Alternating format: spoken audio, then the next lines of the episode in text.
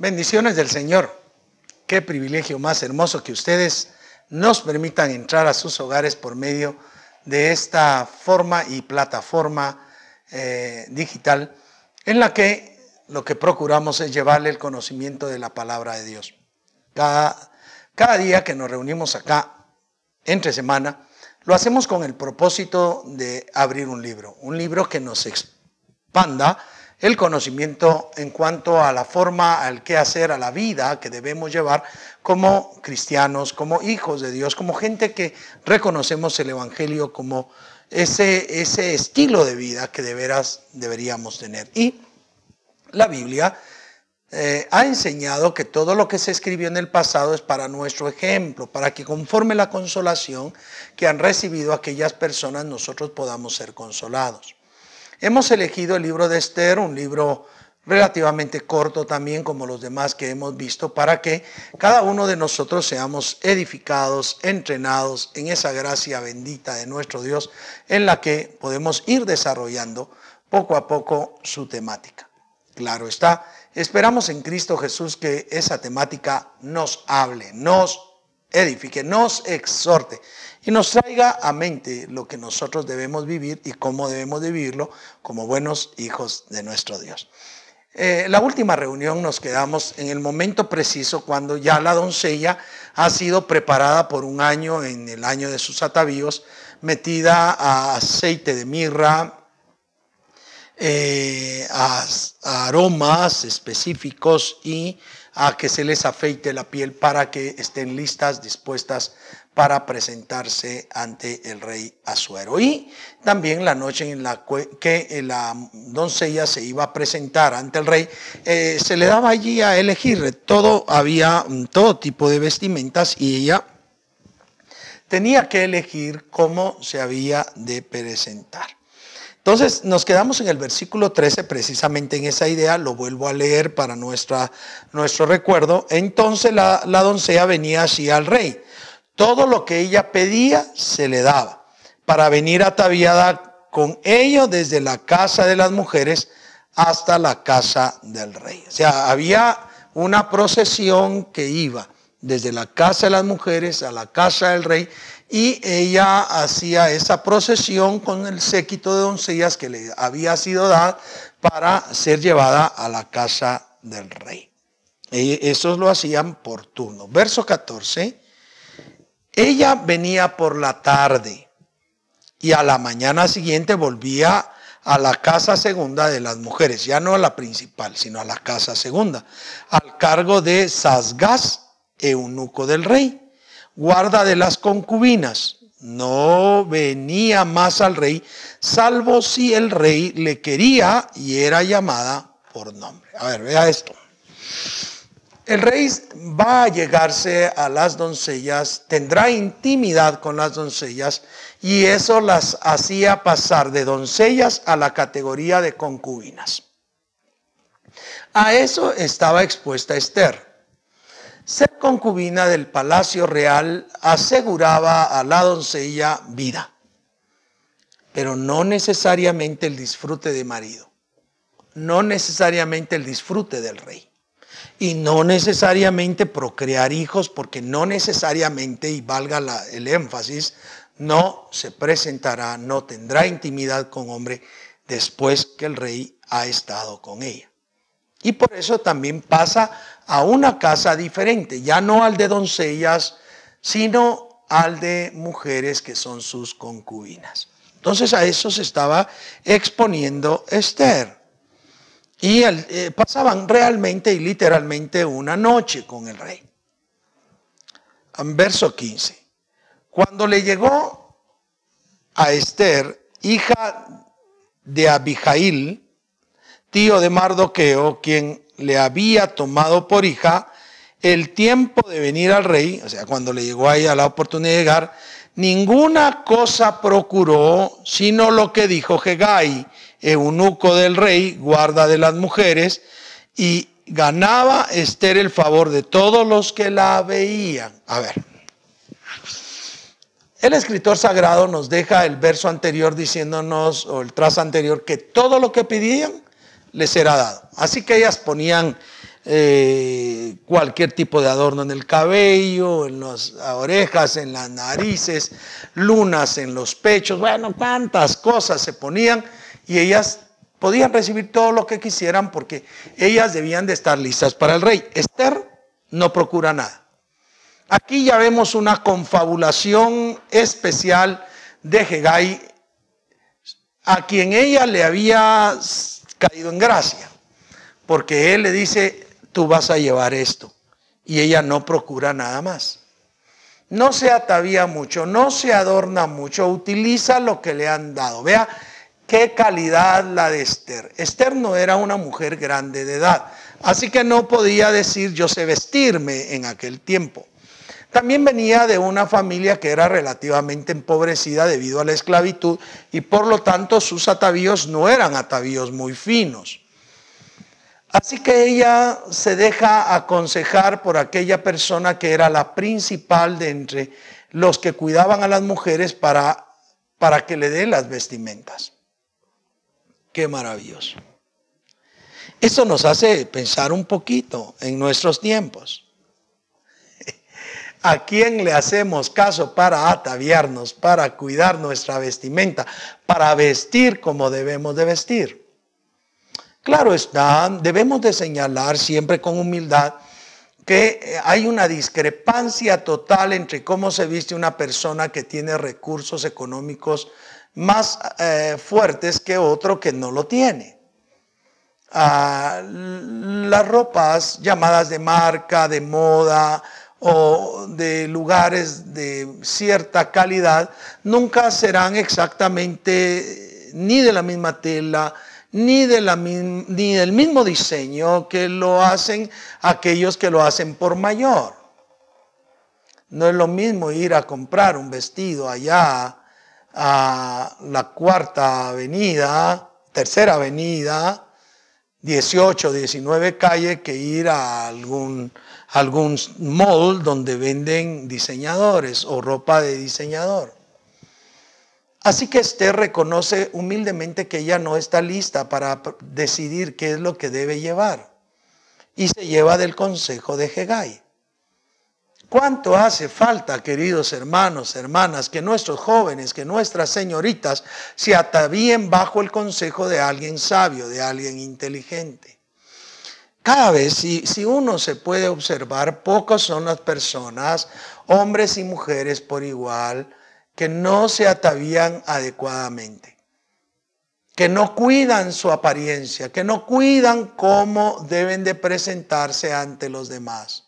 Que hayamos muy fácil, muy, muy sencillo presentarnos como que estuviésemos en nuestra casa levantándonos a las seis de la mañana sin peinarnos, sin cepillarnos los dientes, sin vestirnos bien, porque da lo mismo, no es necesario, la apariencia no importa, pero déjeme decirle que realmente importa.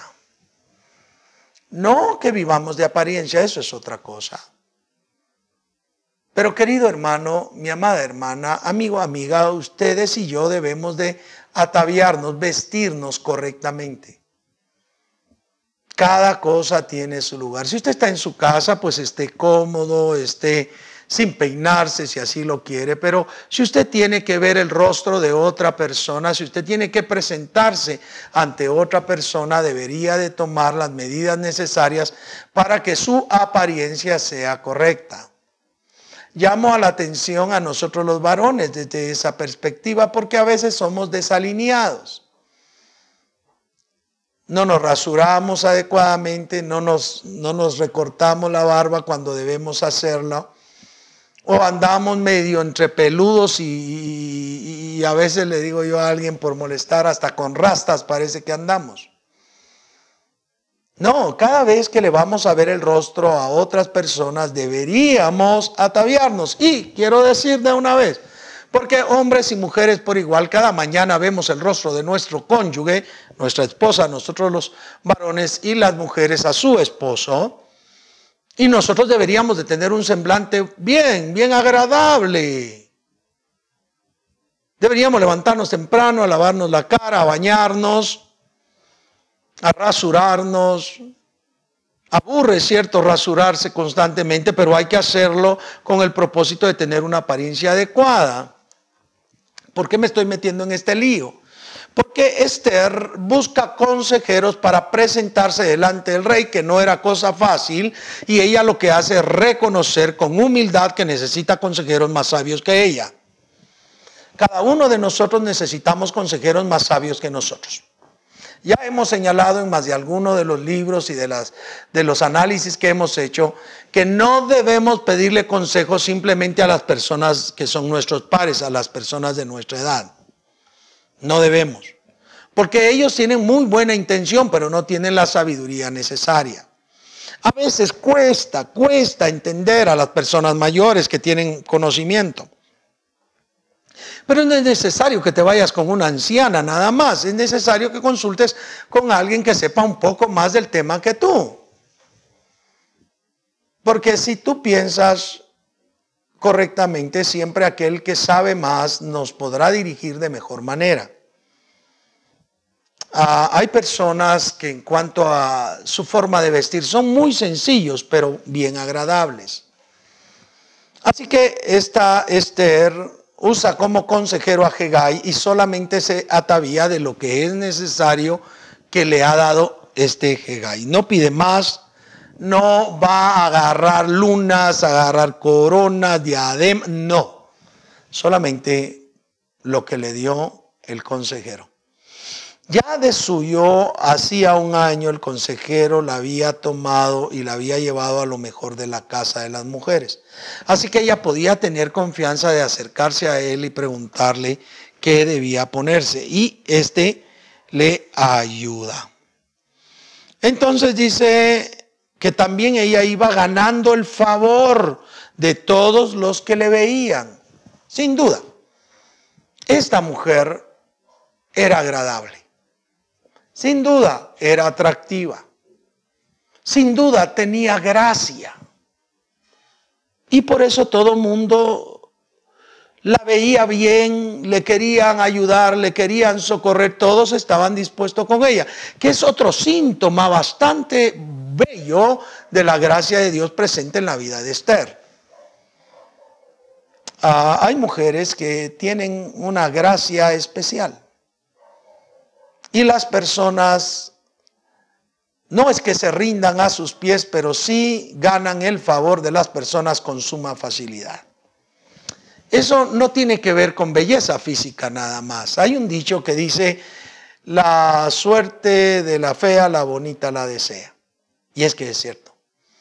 No solamente la belleza física es importante, que ayuda mucho, por supuesto, sino también la gracia, el ser cortés, el ser amable, el poder tratar a los demás con respeto, a no, no mirar a los demás sobre el hombro, tiene que ver en esta relación que Esther está mostrando para con los demás. Se ganaba el favor de todos los demás. Así que ella ha ganado puntos, digámoslo así, como candidata para entrar a ser la reina. Bueno, dice el verso 16. Fue pues Esther llevada al rey Asuero a su casa real en el mes décimo, que es el mes de Tebet, en el año séptimo de su reinado. ¿Cuánto tiempo ha pasado? Las fiestas fueron en el año tercero de su reinado, cuando estaba afianzando su poder han pasado cuatro años. Así que Azuero está más que nunca consolidado como rey. Y es hasta el año 7 del reinado de Azuero que Esther le corresponde entrar delante del rey. Pero noten ustedes el verso 17, es muy, muy fuerte. Y el rey amó a Esther más que a todas las otras mujeres y halló ella gracia y benevolencia delante de él más que todas las demás vírgenes y puso la corona real en su cabeza y le hizo reina en lugar de base. No, no hay preámbulos. No hay mucha explicación. Una noche con el rey bastó para que Azuero se enamorara de ella. Y no solo un enamoramiento, dice ahí, la amó. Muchos estudiosos del comportamiento humano dicen que el proceso de enamoramiento tarda seis meses y que después de ello se necesita de muchos elementos para mantener la llama encendida y que ese enamoramiento no comience a decaer. Aquí el escritor sagrado adrede coloca y el rey amó a Esther más que todas las otras mujeres. Y halló ella gracia y benevolencia delante de él más que todas las vírgenes. Y entonces, debido a eso, debido a eso, ella fue tomada por reina en lugar de Basti. A mí lo que me llama la atención es más que, más que, está repetido, más que todas las mujeres, más que todas las vírgenes. Y, quiero usar esto como, como punto de inflexión de meditación esta noche. Porque la gracia que ella traía, el que en ella se reflejara gracia y hallara gracia delante de los demás, que se ganara el favor de los demás, aunque sí tiene y guarda relación con ser atractiva físicamente y con ser de buen parecer, debería de comprenderse como algo mucho más interno. Todas las doncellas llevadas eran agradables. Todas las mujeres que tenía en su palacio eran bellas. El rey gustó de muchas mujeres, de muchas concubinas, de muchas doncellas, pero algo tenía esta Esther superior a las demás y en el sentido comparativo el escritor sagrado dice más que. Me recuerda un poquito al libro de Daniel, cuando están llevando cautivos a los prisioneros y en aquellos hombres Daniel, Azarías, Misael y su otro compañero, los tres, eh, bueno, cuatro en realidad, eh, fueron se halló en ellos más sabiduría que en los demás. La mano de Dios y la presencia de Dios da un plus en nuestra vida. Y yo quiero que comprendas eso. Cuando tú andas en la gracia de Dios, en la misericordia de Dios, hay un plus en tu vida. La gente va a sentir que eres atractivo atractiva hacia ellos, no simplemente físicamente. No, ay, qué guapo. No. Qué guapa, qué chula. No. No es cuestión física solamente. Hay algo en el interior que recibe potencialidad divina para hacer. Queridos hermanos, mis amadas hermanas, amigos, amigas, es necesario que nosotros nos sometamos, vengamos ante la presencia de Dios y dejemos que la gracia de Dios se potencialice en medio de nosotros, tal como cuando a Pablo le dice el Señor, bástate mi gracia porque en la debilidad se perfecciona mi poder. Esta mujer no entra con ínfulas, no entra con orgullo, no mira a nadie por los hombros, trata a los demás por igual. Su interior no está arrogante, su interior es sencillo, se deja guiar por buenos consejeros, su tío primeramente y luego Hegai. Y esa línea de humildad, de, de ser una persona que puede ser guiada, le permite una gracia excedente que viene de la mano de Dios, pero también de la decisión de nuestro corazón de depender de Él. ¿Cuánto, queridos hermanos y hermanas, necesitamos la gracia de Dios? ¿Cuánto necesitamos el favor divino? ¿Cuánto necesitamos que Dios accione sobre nosotros de una manera singular y particular para que seamos llenos de esa bendición y que las personas nos vean con gracia, hallemos el favor de los demás por cuanto Dios está en nosotros? Cuando el espíritu está alegre, el rostro se hermosea, dice la Biblia. Esta mujer, sí, sí, sí, sí lo señala aquí la Biblia. Era hermosa de figura y de buen parecer, pero haya agrado a los ojos de Hegai, se gana el favor de todos, porque no es solo físico. Y yo quiero dejar eso bien centrado esta, esta noche. La gracia de Dios no se mueve, no necesita solamente lo físico, si bien ayuda. Claro que era bella, claro que era guapa, pero haya gracia y gana el favor de los demás, porque Dios le está dando la gracia. Y por eso es que es fascinante este libro porque no vemos a Dios acá, pero allí está presente, dándole gracia delante de los hombres. Tú y yo necesitamos esa gracia. Tú y yo necesitamos el favor. No solo es cuestión física, ni aún de fuerza. Porque muchas veces pensamos que, bueno, cuando son mujeres, pues lo, lo bello, lo guapa. Pero cuando somos hombres, la inteligencia, la fuerza, el tener grandes bíceps. No es solo lo físico. Realmente es el conjunto interno lo que Dios desea usar y lo que desea tomar para que nosotros hallemos gracia delante de los demás. Nuestras palabras mismas, dice la Biblia, deben ser con gracia pero sazonadas con sal. La Biblia dice que cada uno de nosotros no tengamos más alto concepto de sí que el que debemos de tener, sino que pensemos de nosotros mismos con cordura. La Biblia nos trata de poner en una necesidad real. El rey ama a Esther no solamente por lo físico, ella es más que todas las mujeres. Y haya gracia y benevolencia delante de él más que cualquiera de las vírgenes.